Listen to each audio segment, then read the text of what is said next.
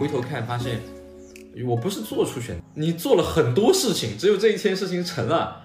所以这是我包括我觉得我们很多草根流量人的生活经验，就身上没有两千块钱，但不妨碍我们要改变世界。有家时间久了，流浪狗是会想念街道的。那我觉得平庸的优秀没有价，没有价值啊！你得是个叛徒，你得是个异端，对你得做出一些不一样的事情来。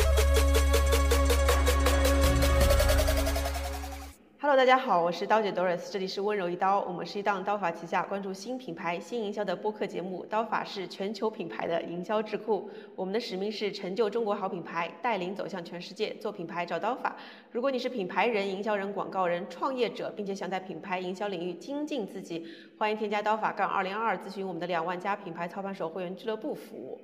这期播客我请到了很多私域人中心中最会赚钱的私域高手 Zen，呃，然后呢，他也是四百万护肤私域女粉的这个创始人。其实曾经，其实我是这么认识他的，就有一天，其实很早他就在我们社群里面了，然 后其实然后，嗯，我觉得我们当年其实做的不太好，然后他当时给了我一些建议。后来两三年以后呢，有一次我见了大人堂的一位联创志伟，然后他就跟我说。这个王震这个人啊，是像诗人般的操盘私域的一个人，就是说他的内容功底就是无人可比。然后说他付了好好十几十万还是十几万的钱上了你那个班，然后就是豁然开朗。然后我从来没有听到一个品牌人能把另一个私域操盘讲到这种如痴如醉、如诗如画的状态，我就。对 Zen 充满了兴趣，其实很早就在江湖里面听过他了，然后所以后来就有一次想请他来我们峰会，然后问了他一些问题，他当时的回答也再一次刷新了我的三观。我还在我们公司各种分享过 Zen 啊，大概这就是我跟 Zen 的一个经历啊。Zen，你你跟大家打个招呼，也介绍一下自己吧。呃，大家好，我叫王震，然后非常感谢刀姐的邀请呀。我那时候呃初出江湖的时候，我就知道刀姐她已经呃成名。啊，然后，嗯，我呢，嗯，你看思域啊，其实现在讲起来老旧了，其实在当年还是一个新的东西。呃，在穷小子啊，很多时候只能在一些，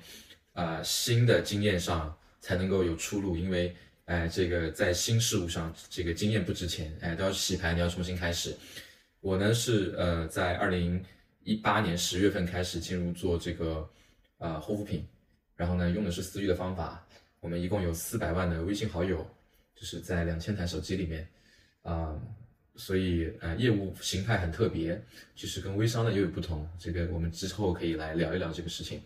那我呢，呃，兴趣很广泛，所以也做了不少项目。就每做成一个项目，我就会出走，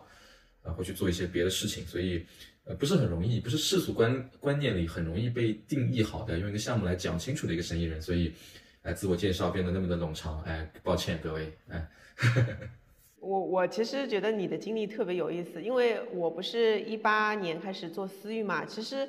呃，我其实比起你应该做的算比较晚的了。然后，私域当时其实是跟微商界限很模糊的一个状态，然后很多人当时也会觉得蛮 low 的。那你是怎么会开始？就是你刚刚说你跟微商是有区别的，你觉得区别在哪儿？你是怎么会开始做这个私域这个生意的？呃，我在二零。二零一七年的时候，我做了一个在线教育的项目，品牌名就不说了。但是，呃，公司有非常多的同事在杭州下沙，有几百号的同事。那么，呃，那时候我们社群里呢有上千万的粉丝，呃，采量就我们投放的时候，最早一个人加到微信里面来才十二块人民币。但是那时候大家都在说知识付费，但其实知识的很多录播课的编辑成本是很低的。我们一直在思考说知识免费这个事情，就是你只要帮我转发。然后关注我的公众号或怎么样，我就可以送给你一个音频课程，或者免费指导你一个老师给你点评你的英文，一天能点评好几百人。那么，呃，流量变到一百多块钱一个的时候呢，我们的个人微信里一共加了五十万的好友。嗯，但是每天因为发海报发广告，所以把我删掉的人有百分之五十以上吧，所以我只有二十多万的活着的人这个 好友。对，然后，嗯。那时候公司其实账面上也快没钱了，你老师又不好裁掉，你老师裁掉，你买来的课谁来交付呢？这是一个很大的问题。那么，嗯，那时候一个人凌晨四点睡不着，在办公室心有戚戚啊，因为呀，我我我是家乡这这群小孩里算比较有出息的孩子，哎，他们眼看我把这个企业做起来，哎，我路过我这个公司的大牌大招牌，我那时候拿了两层楼，呃，这个一年前我爸妈还来玩，站在那个大招牌大前台面前。啊，放了很体面的放台苹果电脑，他们在那儿合影，呀，往朋友圈发说真体面。你看这个你儿子办公室，他真像个老板。哎，对这些对我们家里来说是很陌生的经验。呀，有个人这个不一样，但这些都要过去了。哎，我也我也心里很有感触，就写了用锤子便签啊，呃，写了一封信。这个大概的意思是说，这个嗯，就是我们我是怎么样带着四个穷兄弟从从我的家乡出来。然后把公司做到几百号人，那中间有个很具体的事情，就是我每次打开办公室的门，我们几个合伙人共同一个办公室，打开之后，我的穷兄弟们都其实不愿意努力，呃，因为我告诉他们说你好好干，我们可能你能拿到一百万的 offer，或者是你能够呃这个能够赚多少钱，他们不相信我。我我们中间这个父母过得最好的，在云南开干洗店，一年能赚十几万块钱，很体面了，生产力，所以。你现在让他说好好干，能挣一百万，他他他觉得疯掉了呀！这个就是现在我让刀姐跟我一起出门找外星人，他可能没一天就要回家了，说我没见过，所以我不相信。哎，但是我们后面因为流量业务实在太好，哎，我们都员工进来都不要流量，就知识裂变出来的粉丝。那么嗯，来了一个呃这个常春藤藤校的孩子，这个呃比我们年长，其实非常大的一个知乎网红，他来我这儿教英文的工作，我发现他永远。留到很晚，就一个人会留到四点五点啊凌晨，我就很好奇的问他，我说 Scott，你为什么会留那么晚？他很认真的跟我讲说，他说我爸妈是成功的，我的学长学姐是成功的，我觉得做不好一件事情可能是我的问题。我从来没有见过人这么讲话呀，我那一刻才才清楚啊，这个教育的意义是什么，以及说在大城市长大的孩子这个意义是什么，就见识非常重要。哎，这个在我的那个学校一个班里面，本科率全班六十个人，本科率才两个人。所以，哎，我们不相信人生的可能，这导致了我大量的兄弟，这是我，这是我很很荒凉的背景。这个他们不愿意努力的，哎，他们他们没有任何的见识，哎，所以那一刻我把这些故事写出来了，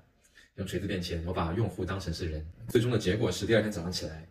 呃，那条朋友圈的点赞平均点赞过了一百，就每一百多台手机呀，非常惊讶，但是无补时间，因为。所有人都觉得哇，这好像是个不一样的一天，但是，呃，他们不觉得这个事情能变现。我没有救命稻草啊，这个我就只有这一个救命稻草。我合伙人要把我这五十万粉，他很认真的过来跟我聊，说我谈好了，他说我要把这批粉卖掉五十万人民币，卖给楼上做淘客的人。他说死掉的粉也算一块钱一个。他说，哎呀，非常骄傲过来跟我解决。他说我给公司解决了，就是规划回来一笔钱。哎，我打死都不卖，因为在我老家，我记得很清楚啊，有五千人的微好友的这个微商女王啊。就是我不想变得那么平凡，这出发点非常简单。你说为什么做私域？我就是不想回到那个非常庸常的县城生活里去。哎，老百姓日子很苦啦，日复一日，那不是说具体的多么难的吃不上饭，日复一日的庸常，每天日子看得到的。呀，我小时候会在家乡等一场雨，就看外面的土颜色不一样，这个就晓得说，哎，在窗边看，说今天不一样一点点。你的家乡是哪里？你是你一直说你是小县城，你是哪里人？我家乡是台州仙居人，呃，那边呢五十万的人口，呃，在在前一年才有一个大的商场，呃，这火车到现在其实还没有通，有一条铁路在运货用呢，这个其实不算很穷。我为什么从来不说自己是小镇青年？呃，我现在在看一本书啊，叫做《这个世界范围内的反现代化思潮》，其实在整个中国西化的过程当中，这个小镇啊在变得越来越少了。啊，我已经不是这个贾岛那一代讲的说小镇青年，啊，我我不是小五那那一代人，我是九九四年，啊，我是个小县青年，我家乡的房子不便宜的，卖到一万二一方，但是还是看不到展览，我还是会很少身边有从国外回来的人，我我我高中的时候，高一的时候从香港来了一个姐姐，对她来来先去办点事情，因缘巧合认识，哎，我跟看到，哎，我跟看到这个跟跟跟东风吹过来一样，给他像他像消息，哎。我围着他问说：“英国是不是真的吃土豆？下雨真的不打伞？”哎，这这这是我很很真切的记忆。所以，小时候家乡的封闭啊，会它会让我极度的渴望远行。这个，所以我老是做新项目。这个原因是这样子，好奇心很大。小时候我十八岁就开始养家，他爸爸这个跑到了越南，然后破产了。我我小时候跟家里人去庙里面求签，我从来不跪，啊，从来不求签。原因是我觉得如果我跪下来，但是承认我命运当中有一个主宰，啊，如果我求了这支签，他告诉我眼前的路是不能走的，呃，我没有可以谴责的。呃，出那个诸葛亮他的出师表写要伐魏，哎，他也是没有选择。哎，他的佛祖跟我讲说，你这个私域这条路说行不通，微商微商之王那条路行不通，我该怎么办？是不是？我要养家，我一个月要往家里很现实的寄六千块钱，还是每天的很现实的事情。就我属于这个很平凡中的人的一个，所以很容易有共情。对比方说，我会写我的舅舅，县城里最时髦的人，就是我第一次去卡拉 OK，他他带来，我唱《霸王别姬》，那时候小学一年级。啊，我第一次去那个吃汉堡，他带来。他是我心里最时髦的人。他来深圳找我的时候啊，他非常的害羞，就是就是呃乡下人进城，出租车出租车不会打。这个我我说给他拍照，来来对着那个大楼拍照嘛，他觉得自己男人不好意思的啦。但我故意带他去，他人生第一次打高尔夫，人生第一次吃和牛，呃，人生第一次去 barber 做油头呀，这个。我很感激他，他给过这么多第一次的体验，然后我也带他去了很多地方，啊，我喜欢死看到他这个没出息，这个第一次见没见过世面的样子了，啊，就像他小时候看我胃口白酒放我嘴里，啊，我这个脸皱成一团一样的，我把照片拍下来，他到处发，视频打开说说，你看我外甥带带我在干嘛，带我在干嘛，所以我把这些事情写下来之后呢，他们发现了一个事儿，就是这这小子是个人，他不是个客服，越来越多的人来，呃，关注这个账号，因为。呃，其实我刚做的时候还没抖音呢，他们很，他们很，他们居然在这儿看到了另外一种人生。呃，你各位不要觉得，各位包括在一线城市的，就算在这大厂里做运营的同学，就你不要觉得你的日子是庸常的，不是。你我我我前两天打的，我遇到一个这个这个呃大叔，他可骄傲了，儿子在阿里做个程序员，骄傲死了，说在威科买了套房子。对，所以中国大多数人不是这个样子的。所以，呃，我的故事持续写，他们持续看，就。嗯，大家都蛮喜欢。有一天，这个我们实在没钱了，我就朋友有在天津开那个护肤品工厂，我就卖了一支氨基酸洁面，这个 CPS 百分之五十，完全白牌，就公模了，丑死了。结果卖了十五万人民币，我非常惊讶，我自己卖课程已经卖不到那么多了那时候。然后呢，但我算了笔账，就是 我一共有二十二十五万的活粉嘛，那么每个人买我一支洁面也就两千五百万，但但是怎么可能百分百的转化率？所以我。那时候，另外一个贫民窟的百万富翁的画面就出现了，就是家里破产之前，妈妈会在韩国让人代购雪花秀跟后，就一定是按套买的。我小时候都不懂，为什么这个你非得按套买，是吧？包括我人生第一次出国，哎，你给娘舅带条香烟，哎，你给妈妈带个带个呃护肤品，是吧？这是我的经验，都是按套买的。所以我在想，我能不能按套卖给他们嘛？那客单价要是能提个十倍，转化率降个降到。百分之十那么多现实了，是吧？我觉得这个事情可以聊一聊。那么，最终我想的一个模型是，我调研了很多人，发现很多条件好的女孩子一年买护肤品要一万块钱的了。哎，那我说百分之一的转化率去追一追。这时候是几几年？呃，一八年，一八年八月份，对。然后十月份的时候，我们在我们在深圳找到了一支销售团队。哎呀，他结果我以为自己完蛋了，我以为自己要回到老家了。但十月份这一场很争气，就是生命它总有它的办法。我那时候这个测试，我呢我只拿出了五万粉，五十一共五十万粉嘛，其实就两万多的活粉。那时候一天能四个销售，一天能卖个五六万。那第一年我们就二零二零一九年十二月份，我们发现我们挣了不少钱。从此以后，我们开始疯狂的收各种各样的粉，就跨行业的。我们改变了私域护肤行这个行业有很大的问题，就是我们变成了，就你来跟我聊。呃，我我其实是写了封信告诉用户说，呃，我们在线教育这个复购不好，干不下去了。对，那么我要，呃，我想要这个做护肤品，然后开始招配方师。但是呢，我们的受过配方师培训的这些客客服同学能够帮你看你的脸，对，然后你给我你脸的照片，然后我们会给你搭配一套方案。给大家记住一句话，就是在私域里面，提高客单价比提高转化率要重要。因为你转化率，你想你私域你们能加多少粉？中国我觉得私域做的多的，我认识百分之八十吧。这个你包括完美日记，包括好多好多人，那你能加多少粉丝嘛？我说是加到微信号里面。但你很多时候一家公司做老大做十个亿，他私域的粉丝全年加完还没有一场直播的场观多，那你还是跟直播间一样的客单价，那你好好去干直播就好了嘛，你何苦呢？私域本来就是一对一的，就是对我们这种古典私域来讲，就是你既然你想看你一对一效率，你还卖一百块的东西，那你直播间你对着所有人同时输出，你效率差多少嘛？你为什么要这么干嘛？那肯定是客单价拉上去，这个模型就算数学题，你才能够算到你你的目标，最终目标是算出一个高的 GMV，然后你的这个转化率基本上是不会差不会差太大的。我很负责的跟你们讲，就是你们客单价如果是五百块跟五千块，如果是一对一的跟，转化率只可能是。啊，八个八个点跟十二三个点的区别，不会差太大了，因为你是一对一的跟，然后呃，那你能变的这个量变量就只有是客单价了，对吧？最基础的数学题。那么我们之后来行业里一看，果然全行业都这样，就是你基本上找不到赚钱的私域的例外。当然例外我也会跟你们讲，比方说女装啊，其实其他你甚至都不好数，其他我觉得他们都不太赚钱啊。那么就是从那个量来说，女装中国最赚钱的私域企业，一年七个亿的净利润。对吧？那它是一个很大的 bug。那做护肤品的几个亿的净利润的也也不少，当然跟呃跟网红这样的、跟直播这样的行业比起来，我们是非常小众的。就是我说一下我我的想法，嗯，就是我觉得你是问那种歪打正着，然后反而找到了生意真谛的那种，因为你刚刚其实说，呃，就是你有五十万粉。然后，而且你不想卖了它，然后你你就开始观察，然后你也没有说是快速要去货量，你就是想说，那这群人我怎么样去看到他们人的本质，然后给他们产生什么样的价价值，卖什么样的货，然后反而你其实更有现在我们说的这个用户思维吧，就是说更加关注背后的人，然后来精细化运营，产生高客单，就是你一上来的。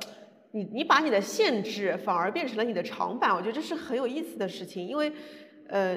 以前用流量思维来说，大家都会说是流就是就是流量乘以转化率乘客单价，大家都会想说把流量做大，客单做低，但是就就因为你的这个思维，反而你是说 OK，那就五十万粉就五十万粉吧，但是我把他们的价值放大。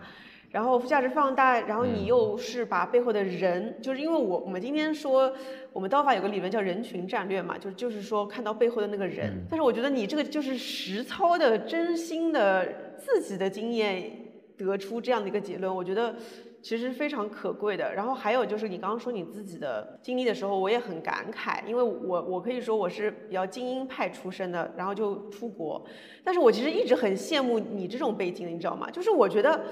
哎，真的，我觉得可能这就是围城啊。就是我觉得我以前都在大公司，我就觉得这都不是你自己干出来的呀，你不就站在巨人肩膀上吗？然后那你到底你自己有什么东西是你自己能够徒手干出来的呢？你说你一天没有上过班。然后你就拿着这群粉丝，你你不不愿意跪，然后就是想要帮他创造价值，我觉得是很有意思的。所以其实我也想问你，就是说，呃，因为我们这个毕竟不是一个私域的 分享课嘛，我其实很想跟你探讨你的人生的，就是就是为什么呢？就是为什么一开始要选择这种方式？就是你刚刚说你的第一个开始是做呃这个在线教育，那你。你当时为什么要这么选，或者为什么是从微信个人号开始去选的呢？你其实有个起始点，就是那个五十万粉的起始点，就是你刚开始就选择了用微信个人号、微信微信私域去做，然后还有就是从教育开始做。那你也可以，当时也有微博，也有淘淘淘宝，对吧？有很多个渠道，你为什么从那儿开始呢？其实都是没得选，就是都是没得选，都是都是长出来的。因为我我十我十八岁开始做 A P P，讲起来很高大上，对不对？但其实不是的，对，其实就是也是，哎呀，很很狼狈的故事。然后也没有那么的牛逼。然后呃，一路上来，我们发现我们发现了一些小机会，就是微信公众号它能够通过知识裂变涨粉。那知识裂变涨粉的时候呢，我不知道你们有没有这样的呃记忆，就是关于薄荷阅读，对吧？你看他们流量非常好的，就你转发到朋友圈，然后。然后打卡，你想的是每天打卡，但是其实裂变的超级便宜，用户跟不要钱一样，你知道吗？就是，然后我那时候又没钱，然后发现做这么一个项目很便宜，穷小子这个鼻子很灵的啦，哪条哪条路可以走秀一秀，哎，试一试，就你会找一个最便宜的、最不用钱的项目去干。然后我不是找一个，我找了很多个，我发现这个在线教育，这个这个东西不错，我说这个东西只要就他们都想打卡。那么给公号涨粉的时候，我们看我们又认识到一些事情，就是就是所有的人都只想给公众号涨粉，然后去卖广告。那我的思维想法就很普通啊。我觉得公众号里我又联络不到他，就他不符合我的经验。就我特别想要跟你，我觉得我跟你关系更好，你肯定愿意掏更多的钱。其实就非常简单。那么我小时候的经验又是对于各个空间的经验，去文化公园逛，然后去商场跟陪妈妈买衣服，哎，烦死了，站在边上，感觉这是我的经验。但是后面我发现世界在现实跟虚拟的界限正在变得越来越模糊，就是我们在淘宝上买东西，就我们在抖音上娱乐，然后我们以前小时候有个秘密基地，就是小学的时候肯德基。哎，我们几个同学，县城最洋气的地方，最时髦的地方，呃，我们在那儿聚众写作业，然后现在就在小群里聚聚众，就是有个五六人的小群，所以我觉得微信公众号离我很远，这个人的关系非常单向，它不符合人的经验，但是微信个人号就不一样，就微信个人号，我会第一反应就去感受我跟他的空间关系，就是我觉得是更近的，就更亲切的，更自然的，所以我就想把他们加过来，我觉得。呃，我小年轻的这个男孩会想要多一点机会，哎，然后多，然后多做一点，再多做一点。呀，真感谢，我觉得精力就是权利。其实很，当很多人问起我当初选择的时候，我觉得很有意思，就是，呃，你回头看发现，我不是做出选择，你做了很多事情，只有这一件事情成了。所以，这是我包括我觉得我们很多草根流量人的生活经验。所以，呃，我觉得普通人变得不普通的秘诀就。对我来说，呃，只有一个，就是不断的拿出你人生的百分之一去冒险。哎，我以前，我现在会不断拿出我的钱百分之一，就眼睛不眨的，就觉得有点对，我就会花掉百分之一。嗯，你打十个有一个回来，ROI 就挣了。对，然后以前穷的时候就是时间啊，我以前哎，可经历就是权利，我老是讲这句话。然后我还试了很多事情啊，就是我写过公众号，就很认真的写地方的美食号，就自己写，白天跟跟我的合伙人一起去拍回来。看苍蝇小苍蝇小店，然后甚至跟他在街头拍枪战，就是我们当地发生的枪战，这个其实都是假的，都是恶搞的。然后拿个鞭炮往地上摔，然后他啪的一声拿了个玩具手枪，真的胡闹死了。真的想办法再把日子过起来。哎，你再幼稚的事情我们都做过。我我讲起来，我觉得这个跟小男孩过家家没区别，但是不一样的就是你不去做就没有可能，这陈腔滥调，但日子就这个样子。对我们做了太太多事情了。我二十一岁甚至想搞个基金。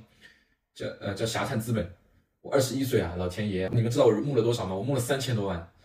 我找的工号好，对我我我我才二十一岁啊，对我你妈我做梦，我我机票我机票都是借的，我机票都是借的，就是，哎这个就可能要从头讲了。我感觉你的人生好丰富，就是对我我我我二十二岁二十一岁回到家乡，我身上拿不出两万块钱，我同学们都觉得这个小子有出息，在外面有公司，在咖啡厅很很很洋气的请我吃顿。这个咖啡厅，哎，这个咖啡点上来一杯六十几块钱，很贵的。那么他们他们跟我用五分钟讲完了我们这五六年没见的事情。他问到我的时候，我一时不知道从何说起。你是觉得自己经历很富有是吧？对，我觉得我过去的十年，别人一辈子都过不完。就是我就是跟我就是家里没钱了，我借了三千块钱，坐了大巴车来到杭州，跟条流浪狗一样。在杭州的街头寻歌，在下沙的郊区，下沙已经是郊区了。我在下沙的郊区租了一个房子，三百块钱一个月，两百八，跟一群工人住在一起，公厕。然后我去大学里面演讲，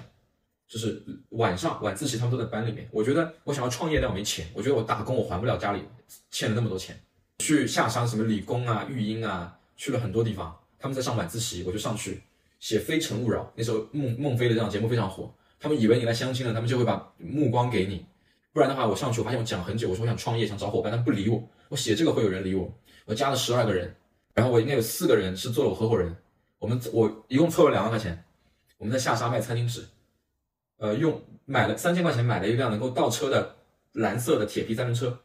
我一个人提两百斤的餐巾纸提到六楼，我们五个人每个人提个这个提两趟，一百斤一趟，然后往下卖。一包能够赚一块钱。我前两天跟清风的总经理在一起，我就跟他讲这个事儿，就他前总经理，我跟他讲这个事儿。我说我当年在下沙干这个，十八岁的时候，因为我就是个学生，我就是无能，就是没本领。我每天的生活就是在学校，我唯一能消费的就是餐巾纸，还有零食。我很早在他们在本科的学校，不在专科放，在本科的学校放一个鞋盒，里面放很多，贴了每个样东西多少钱，你自己拿，然后我来给你收钱。就我们后面我发现说这个叫自动的什么零食柜啊，就后面反正便利蜂他们做这样的事情。我们一个月能卖四万包餐巾纸，那时候有人认识我，介绍我一个老板卖自行车的，我提起来大家都认识他，我就不讲了。在新加坡科技园呢，把我们骗过去干活儿，这个 我我我跟他讲，我说我跟你三年，一分钱都不要，你让我干嘛就干嘛。就是三年后，我希望一年能赚五十万养家。我帮他，他办公桌到了，我帮他拧桌子；货到了，帮他卸货。他一个眼神，我就把整桶水拎过来，我不上茶桌。然后我后面发现不对，我一开始发现他办公室一千两百多方，我觉得这人肯定挣钱。后面发现这哥们儿他钱借的，就他不挣钱，这是个就那时候长知识了，就哦原来原来排场大他不一定挣钱，但是 他还让我们去铺那个 WiFi，去所有的店里面铺 WiFi，然后连接 WiFi 要先关注公众号。这是一个设备，铺一台给我们八百块钱，我们三天每个人一天只睡一个多小时，下沙的那种发廊我们都去铺，我们铺了他给我们十几万块钱，一分钱都没给我们，所有兄弟们都不满意，我就说沉没成本太大了，现在闹翻脸了还那时候他带我认识了谁？你你们都认识，他带我认识了呃优可，知道优可吗？下沙的呃优可，就是一个一个股东，我就我就觉得这种就是单纯的能见面，能在边上倒茶，我连微信都没有，我就认这些事儿，我只要你能让我听就行。你前十几万没给我，我半句怨言都没有。直到有一天，民民生银行在他的办公室开一个贷款会议，那时候来了很多的淘宝做得好的朋友。民生银行专门给电商，那时候淘宝是个新事物，就是银行还在那边说说我们要给新事物放款，然后然后来了好多人，我在那边摆杯子，塑料杯一个个摆摆名牌。那时候突然间进来一个男的，穿了一个。男孩子就喜欢嘛，这种球鞋，金色的，上面一个带，我觉得好贵，我一直看着他。然后他开了辆宝马 M3，然后蓝色的，我特别羡慕。然后我在想，你欠我十几万，我加一个人的微信不过分吧？我加了这个哥哥的微信，然后 我就换大哥捧，我我勤快，我嘴巴甜，我能做事儿，就是那种呃上海唐官的一模一样小人物，老是缠着大哥，我我我，然后那时候重要的事情就来了，那时候有个软件叫新媒体管家，你用过没有？嗯，知道知道。郑恺，杨振凯创始人，跟你你我在都在云林里。郑恺九三年，我九四年，我们同时在一个群里面认识的，一个创业者的群。你知道为什么会干云林吗？就是因为这个事情。那个群里面基本上都是骗子，代理记账的，搞轰趴的，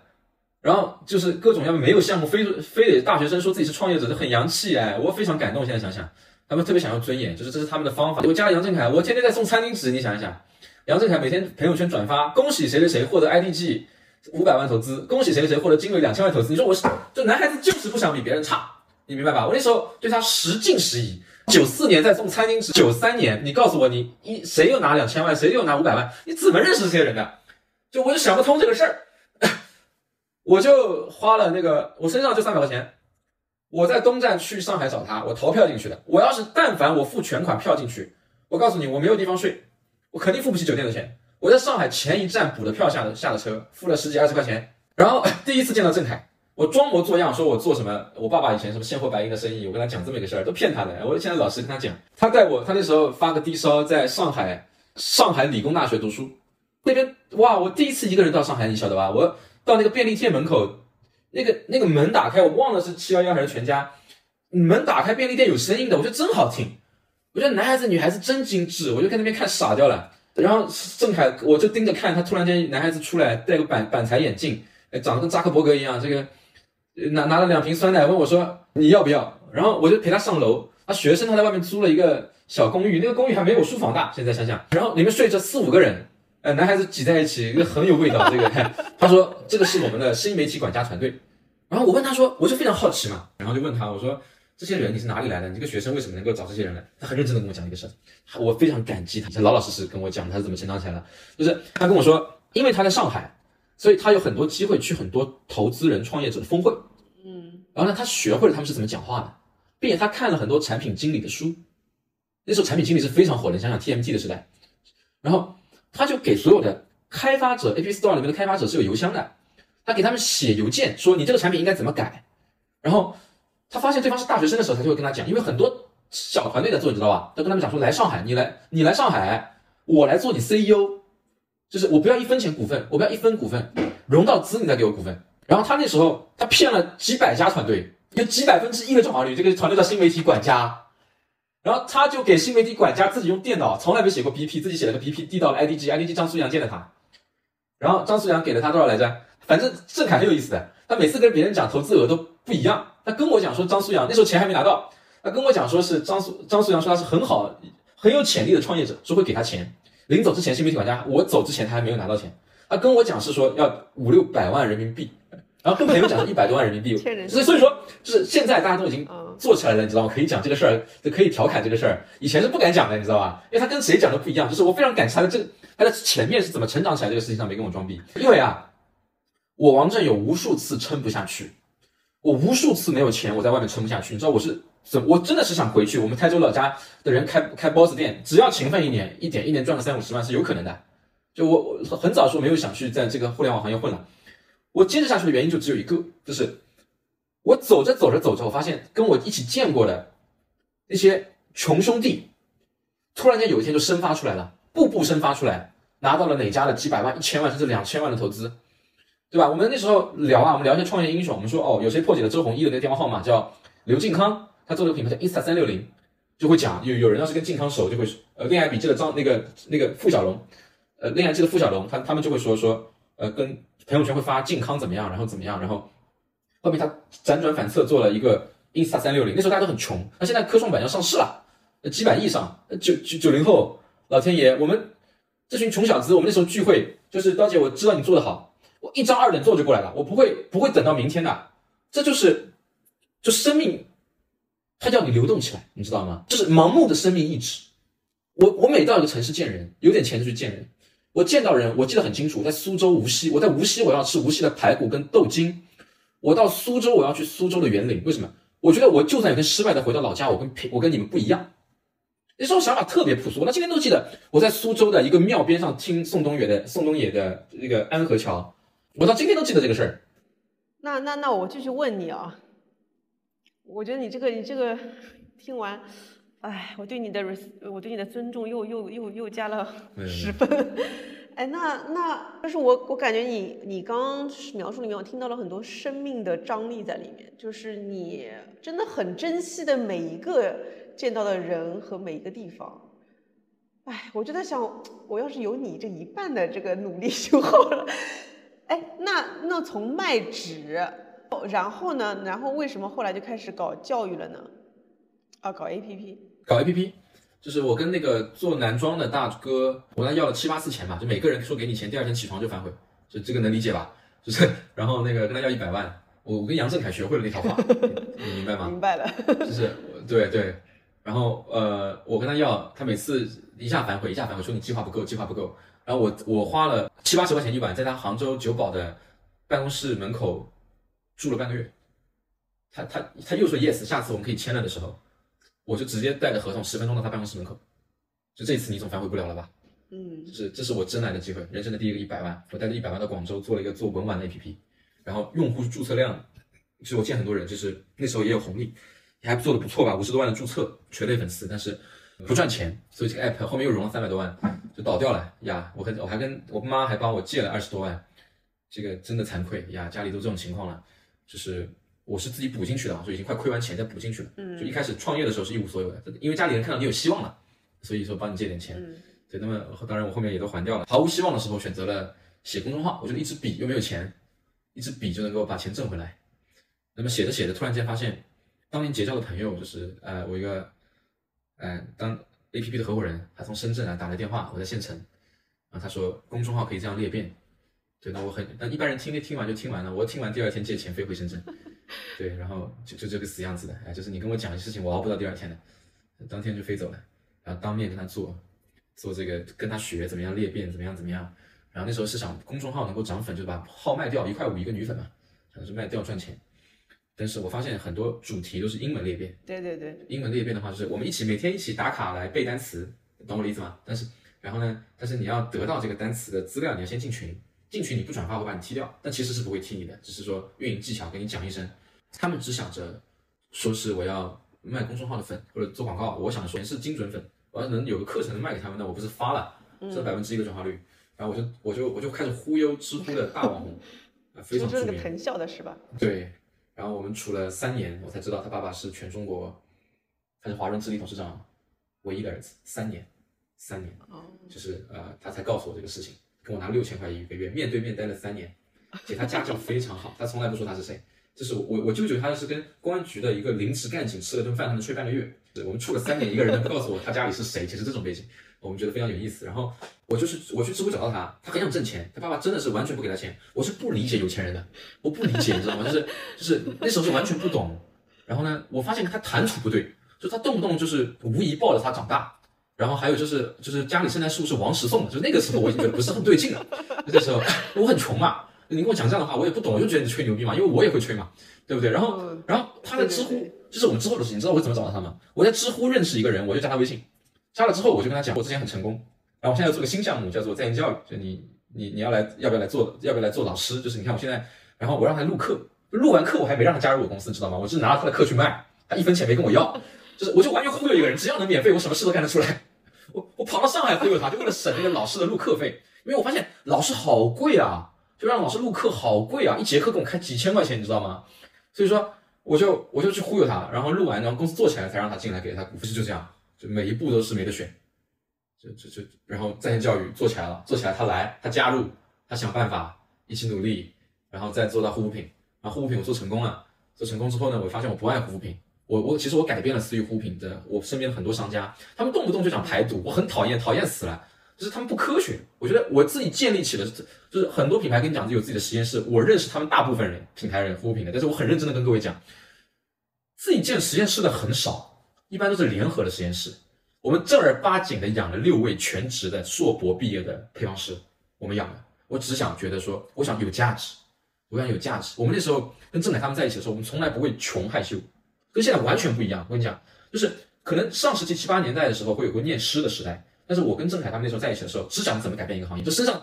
没有两千块钱，那不妨碍我们要改变世界，在一起就谈这个事情，呃，所以那时候还是有影响到我们的吧，我们就开始建实验室，开始理整个给对方护肤的整个 SOP。那当然我最后走了，我就是我还是大股东，然后分出去很多很多股份。其实我我觉得创始人没在，很多事情做的其实没有那么好，但我也认，包括营收我们会下降，对，没问题，我也认，但但是。呃，这是我自己选的，因为我在我在二零一九年第一次分完红年底的时候，我有钱了，熬了这么多年，我终于给我妈打电话，我说我这辈子养得起你了。在公司给我打钱的时候，我身上还一万多块钱，然后打了一笔很巨大的数目，我全款在杭州买了八位数的房子，就这是我，然后买完之后没钱买家具，这是我分红的第一年，因为这是我人生的底。我觉得做生意可能会亏掉，会亏本，但是有个房子能锁住钱，他们都叫我不要买，买了会亏的。就杭州十万块一方，他们觉得挺离谱，就是他们在心里就是上海的，北京是这样。那么，但是我我觉得做生意会亏的，这是我人生给我兜底的东西。不行，我可以卖掉养弟弟，可以养爸爸妈妈，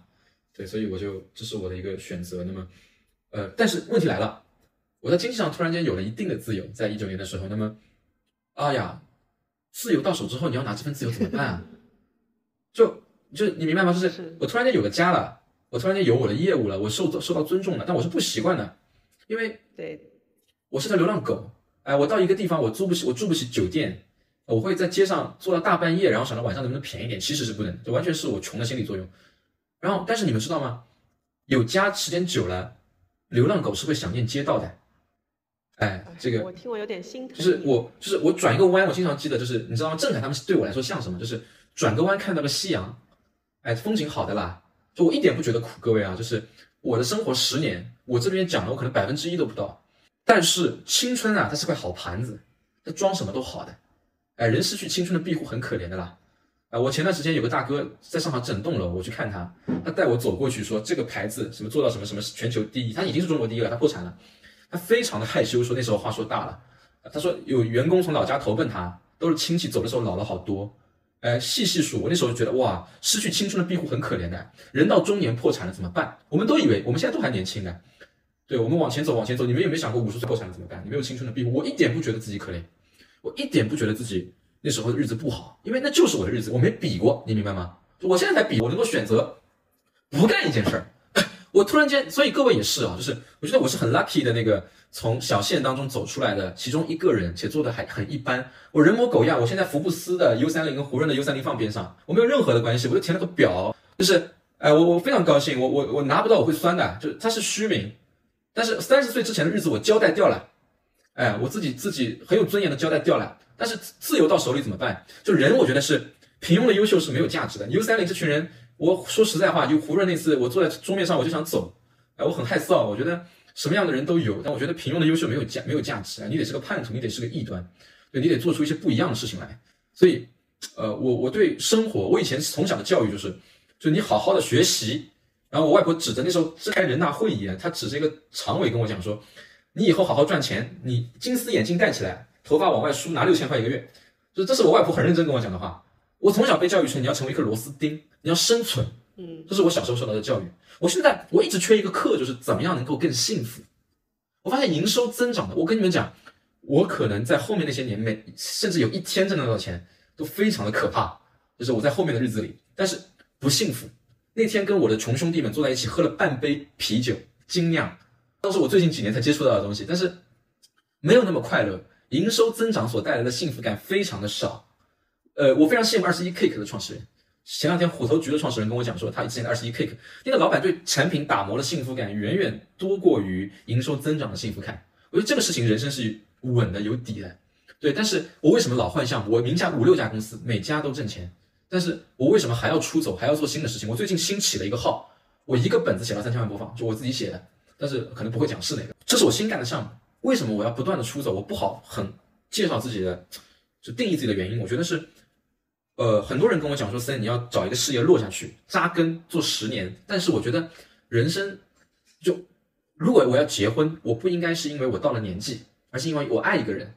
如果我说我要为一个事业做十年，应该是我喜欢这个事业。而不是说为了做十年而做十年，这是很单一的价值观。哎呀，这个这个，我我有的时候愿意做一个叛徒呀。我老头子那时候爷爷家种田没种，他是个叛徒，他他他跑到县里去了，生意做起来了。我妈那时候说我不用你多有钱，他那时候指着一个修电视机的跟我讲说，还有顺带磨钥匙的，说你能这样子，我能在你边上老过去很好了。我不听的，呃，我也是个叛徒。哎，我我我现在在大城市扎根了，有份人家。呃，我希望我跟我弟弟讲，我说我希望咱们一个比一个好。我说你要不要去美国读书？啊，我说我我我说我送你去读书啊，我想都不敢想以前，对，这是我的，这就是我的生活。哎，我其实我我也有好几个朋友，他们其实会深夜跟我聊一些天的时候，因为他们其实也赚到钱了，也也挺成功的，但其实呃，在聊到一些内心的时候，他们会觉得其实内心还是很寒冷的，就是嗯，就是没有找到那个。幸福的那种感觉，他觉得，然后他们也不知道怎么找，然后他觉得继续去赚钱，继续去做下一个项目，可能是就是他们的宿命，就是觉得，哎，反正在这件事情上，我我还觉得我有价值，我继续输出，而且我能把这份钱来照顾家人。我想问你三个问题，就第一个问题是，你有没有想过？呃，你的幸福可能会后后面来自哪里？因为你其实已经会赚钱了。你刚刚也其实隐约在说这件事情。第二个是，因为我了解你，你有很多文人的情怀的。就是虽然你刚刚一直说自己我是一条流浪狗，我没有选择，我一路骗过来的。但是我也知道你有，你很喜欢贾樟柯，你的文笔里面是有情感在里面的。你你能你能出口成章。然后呢，和你一直想你，你是一个，你说你跟现场人都是那样，但我不一样，我是那样的，我是一个叛徒。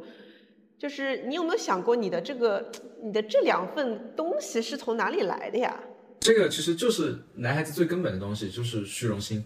呃，因为小时候我小学的时候最大的虚荣心是能有一双外贸的耐克鞋，假耐克鞋。哎，然后，呃，因为小时候大家比。但是你知道吗？好的教育很重要。就你没有榜样的时候，就大众比什么，你就会去比什么呀。然后再长大一点，你慢慢发现说，呃，生意人被人推崇，对，有事业的男人被人推崇，那你去做事业。但是你同时还发现一个事情，就是好像文文化人、艺术家好像更受尊敬。哎，那那我就不服气嘛。我宜家买了一张两百块钱的桌子呀，老老实实把这个书摊出来看。我我觉得，虽然我没读大学，但我觉得，呃，这个大学不能。它不能够阻止我对自己的教育，我就最开始从，哎呀，都是一些很常规的作者开始看，像托斯托耶夫斯基啊，《战争与和平》，我翻两页睡一觉，隔着一层，那不是我的生活。哎，我也，我又看那个路遥，呃，这个路遥的大部头我全看完了，在感动，在哭。呃，看到王朔的时候有点喜欢了，啊，当然就是空中小姐哭了，在在在地上打两个滚，呀，这个，但是我还是写不出来，为什么？因为俄国的，还有这个呃。上上个世纪的东西，我在怀别人的旧呀，我我不懂他们的感情，我不会写啊，我很难受。直到有一天，我读了哎好多书啊，我知道看到就有人推荐贾樟柯的书，假想，我从来没有这么痛快的，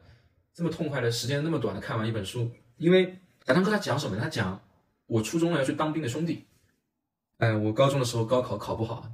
他是这么形容的，说高高考完之后，这个他走在夕阳里，然后前面是呃游山士农工商游呃游滩小贩无比温暖，这就是我未来的生活。对我特别理能理解，你知道吗？就是他高考考不好，然后继续往前走，回家的路上路过不敢回家，对他这个走了好远，他看到一个哎老汉在晒枣，他很饿没吃饭，就问他故意问他说这是什么东西啊？哎老汉抓起一把枣捧在他的这个手掌心说哎呀孩子真饥荒，红枣都没吃过。呃这个我突然间懂了，就我突然间明白了怎么用文字来用情。就是用怎么样用文字来用感情，所以各位如果想要用文字来表达好感情的时候，其实你可能要看看是，呃，你要有一本很好的启蒙书，嗯，就这本书是能够表达你的生活的，哎，就没有人，每个人都有自己的师承，哎，你要在每个人很重要的都是在历史里找自己的师承。我举个例子，就是，哎，这个沈从文跟侯孝贤从来没见过，哎，但是侯侯孝贤他其实是。你可以把他看沈从文，你可以看成是侯孝贤的表娘舅，哎，经常来跟他谈谈，哎，侯孝贤的这一路数其实就沈从文那里来的，哎，很多人喜欢陈丹青，很多人说我讲话像陈丹青，但其实，呃，如果你读过胡兰成，对你读过鲁迅，哎，你读过木心，你会很仔细的找到陈丹青的很多句子，哎，那木心，木心是从哪里来的呢？木心他说啊，他喜欢圣经的语气和文体，哎，斩钉截铁，动不动一个钉子钉下去。这个木心，所以说每个人在历史里啊都有自己的师承，他不一定跟你在同一个时代，所以我很幸运，就是呃我找到了我的师承，然后我发现他的序言是陈丹青写的，呃我发现我热爱贾樟柯，然后顺着陈丹顺着贾樟柯往上摸摸到了陈丹青，读完陈丹青的全集，然后去读木心，哎读完木心的全集去读胡兰成，哎然后读完胡兰成的全集，再慢慢的往上摸散发开来。翻天才的家谱，就是嗯，其实啊，就下一个天才，他往往是天才的朋友。有道理。我有的时候读他们作品很高兴，我觉得，我觉得读天才的作品，感觉自己跟天才一样。哎，这个哈姆雷特跟他的这个他临死之前啊，还跟他的朋友说说，你不能跟我一起死啊，你要把我的故事讲下去。哎，他也是天才的朋友。所以，嗯，怎么说呢？就是这是我的自我教育，哎，这是我自己的。然后呢，为什么会喜欢艺术的东西？原因是。我只想表达真实的感情，表达的准确是所有艺术的第一要义。发现有人在感情上表达的非常准确，对，那他他通过文字来啊自我抚摸也好，还是怎么样也好，我觉得表达是一种生理需求，对，它慢慢成为了我的生活习惯。那那你接下来准备怎么样去寻找你的幸福？我觉得我会出国。就是嗯，我会去美国，然后我我在国内应该还有个规划，应该还有个三五年的时间。那为什么会出国呢？原因是呃，人啊，只有离开家乡才能获得家乡。啊，前段时间我跟唐宾森聊，然后他说，他如果不出海的话，他没有办法解决中国问题。对，这是很有意思的话。就我小时候，就我只有去了甘肃那么干旱的地方，我以前不懂啊。就上海人为什么来我老家先驱看到那个山那么高兴，然后。一定饭店不去吃，要去吃我我外婆炒的那个腐皮腐皮青菜，看不懂啊！长大了你出来了，你才晓得，你到过那么干旱的地方，你才知道南方是什么呀。所以，我希望自己有更多的文化眼光，我也我也我也更希望自己能够建立起自己的价值观。我价值观，我我的我的世界观，我不想别人给我。啊，我我能够去，我很我很我是个浙江的小老板，哎，我我能够我现在能开家店，我能睡在店里，随时的。啊，我能够去美国，我英文很差，我没有受到好的教育，但是我能够，哎，我查了一下，美国就是如果我真要去的话，我我甚至从小工可以干起。啊，我虽然可以过很好的生活，但是我希望跟我的目的不一样，就我希望跟世界有关联、有关系。对我，我我想变得有知。我觉得人生到最在没有意义的啦，就你最终，你最终，呃，就怎么说呢？我觉得我不想自己，我不想自己无知，因为无知会很无情。什么意思呢？就是。薄情啊，它的本质就是无知，哎，就你不晓得什么叫珍惜的，哎，我不知道你们有没有这样的经验，就写日记的时候啊，其实很难写好今天，原因是你没有东西可以去对比，就今天有什么好写的，你不知道。哎，你在十八岁里，哎，月亮正好啦，这个女孩在你面前，你不晓得的。嗯，二十八岁、四十八岁，你晓得了。所以，啊，我我希望自己有更好的文化眼光，以及我觉得在整个的，在整个世界上，就我讲这个事情，其实语气很大，就是，哎，在当代艺术的时候，很多人受的是当代艺术，其实非常，不论是凯奇，哎，还是一些好的这个行为艺术家。他们都是受到了禅宗文化的影响，就是东方人的害羞啊，他你不要说好与坏，这个非常我也讨厌高级这样的词，哎，我只我只想知道一种常识跟真相，哎，东方人的不好意思、含蓄以及对世界的态度，它是确切存在的，但是呃，在整个世界文化上，相对还是比较缺席的，就是我中国人，我怎么面对呃东方人，我怎么面对世界的关系，面对发生的很多事情，那艺术家要怎么表达？我其实想去做艺术，那么我想用我的方式去做艺术。我举个例子啊，就是其实中国的互联网大家都觉得发展的很好，但是我想跟你们讲一个人叫 Banksy，就是呃应该是英国的一个画家，那么他呢用这个呃 ins，啊他是怎么他是怎么他是怎么成名的呢？就是他是做这个呃他们会在墙上涂鸦画画，他出名之后他的一幅画能卖到几万美金，然后呢他会。他会突然间在，呃，哪个公园里面涂上自己的涂鸦，他在 ins 上放一点点线索，只要能找到的人就能免费拥有这幅作品。所以国外有很多人会去寻宝找他的画，而他积累了大量的粉丝之后，他突然间有一天把那幅画画到了某个战场的孤儿院的墙上，就全世界没人关心这个孤儿院。那幅尺那幅尺度的画，如果按照 Banksy 之前的拍卖价格来说，要卖到一一两亿美金。所以突然间引发巨大的财富引发了全世界所有的关注，就是。你现在做一个艺术作品，你把它关在家里，没人知道。就艺术，它一定是有传播属性的。但我是个非常好的流量人，就是可能很难造就这么一个人，就是对艺术感兴趣且懂流量。抖音是非常好的内容媒介，就是你们去看好的艺术家，他们都是很好的有传播能力的人，对，而且能够描绘好人的感情。这个本领，我好像我觉得我看人从来不看好别的，我看他稀不稀缺。就是呃，一个懂商业且懂艺术的个人能否成为艺术家？这是个很很很有意思的问题，而且我才二十八岁，对我能够，我想去尝试，无论是抖音的媒介还是 TikTok 的媒介，我很会做内容，我很会做视频。我其实一九年到二零年，我做过整个抖音护肤品直播的中国第一，所以这个都没讲，讲不完，而且都是我一个人亲手干的，一个人一支笔。所以，嗯，我想要去做尝试，这是我的一定的幸福感来源。然后，我现在有很大的盼望，就是我要出国，我要出国。对，所以，呃。长远的幸福感没找到，但人生会有一些小目标，先先先往前，先往前跑。哎呀，非常感谢你跟我讲的这些。我跟你说一些一些实话，我最近也在想这件事情，就是离开家乡才能拥有家乡。嗯，呃，因为我之前在美国待了十年，我才回中国的。但是最近这段时间，上次跟你聊完，你说不要要做个世界的叛徒，我其实当时正在纠结接下来要在哪个国家待。然后我现在也有这个想法，就是我觉得是时候再一次，就是我我明年准备花一半时间在国外，可能一半时间在国内。我觉得呃，就是你刚刚说那个薄情，其实来源于是无知。哎呀，我觉得真的说的好好。所以我觉得我觉得那种持续做探索的，然后我觉得世界其实是个游乐园，然后能够把物理边界破开，然后继续去探索的那种精神。可能就是我觉得要要一辈子，我我就在想一辈子都要有这样的一个精神，然后把把这个世界记录下来，我觉得还是很有很有价值意义的。然后我觉得你 刚刚说又启发了我很多，下次有机会还是请你来我们峰会或者来我们会员社群再分享吧。就是最后你有没有什么想要给播客温柔一刀的听众，有什么你自己的一些呃？就是想法啦、建议啦，或者任何你的真衷心的祝福啦，都可以。呃，我来播客的原因，呃，第一个是因为刀姐，然后第二个其实我我对所有的新事物都感兴趣，我非常高兴我的人生又有了一次新的体验，哎，我都不晓得剪成什么样子，然后你们会讲点什么，哎，面对这么一个混小子，哎，跟你们大言不惭的讲那么多话，呀，这个，呃，只是我觉得啊，所有的偏见啊，合起来是一种见识，对我一直都说不求赞同。无需论证，哎，我只提供一种偏见，所以，对，就很高兴能够大家听到我的这个偏见吧，其他也多的也讲不出来。